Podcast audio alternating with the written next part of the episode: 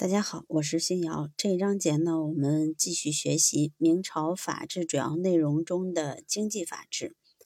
明朝经济法律制度在承袭传统法治基础上，有一定的变化发展，主要体现在赋税制度、规范市场管理和海外贸易制度等方面。我们先来看一下赋税制度方面。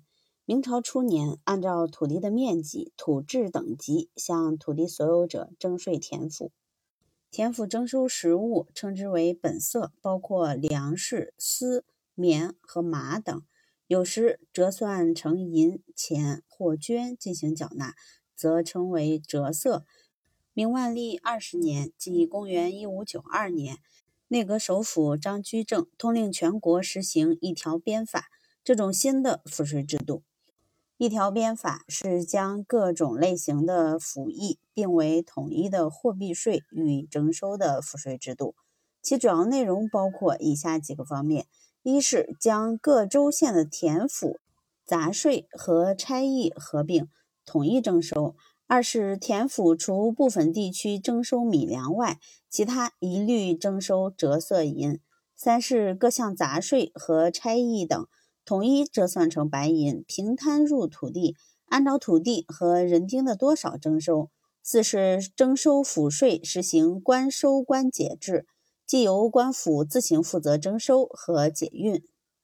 因此，一条鞭法的实行是古代赋税制度的一项重要改革，具有一定的进步意义。它简化了赋税的征收项目和手续，一定程度上减轻了农民的负担。实行税役合一，以缴纳银钱代替利益，使农民对国家的人身依附关系进一步削弱；以货币税代替实物税，扩大货币的流通范围，推动明中叶以后商品货币经济的发展。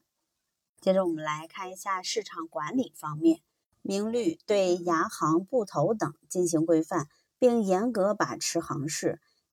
牙行是指城乡市场中。为买卖双方说和磋商交易，并从中收取佣金的店铺，经营这种店铺者或者单纯从事买卖的中介者，称为牙商或牙人。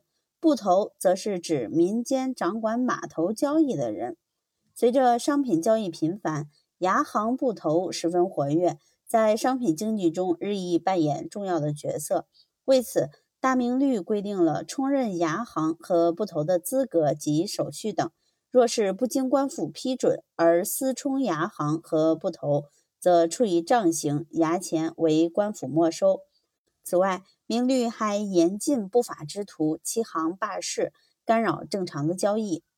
为此，大明律专设把持行市罪名，问刑条例对此做了更为具体的补充规定。从而维护市场交易的正常秩序。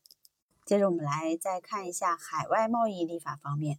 明朝政权建立后，其海外贸易立法主要有两方面：一是制定海禁法规。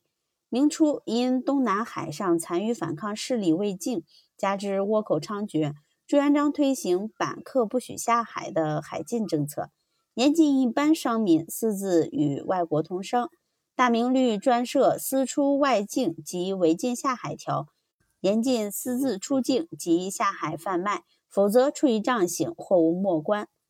若是将人口、军器出境及下海者，则处以绞刑；因而泄露情报者，处以斩刑。隆庆年间，私人海外贸易变为合法，但是在官方控制之下进行。二是朝贡贸易立法。明朝官方海外贸易主要是朝贡贸易，即海外诸国与明贸易必须以朝贡为先决条件，准许外国官方遣使来朝进贡时捎带货物进行官方贸易。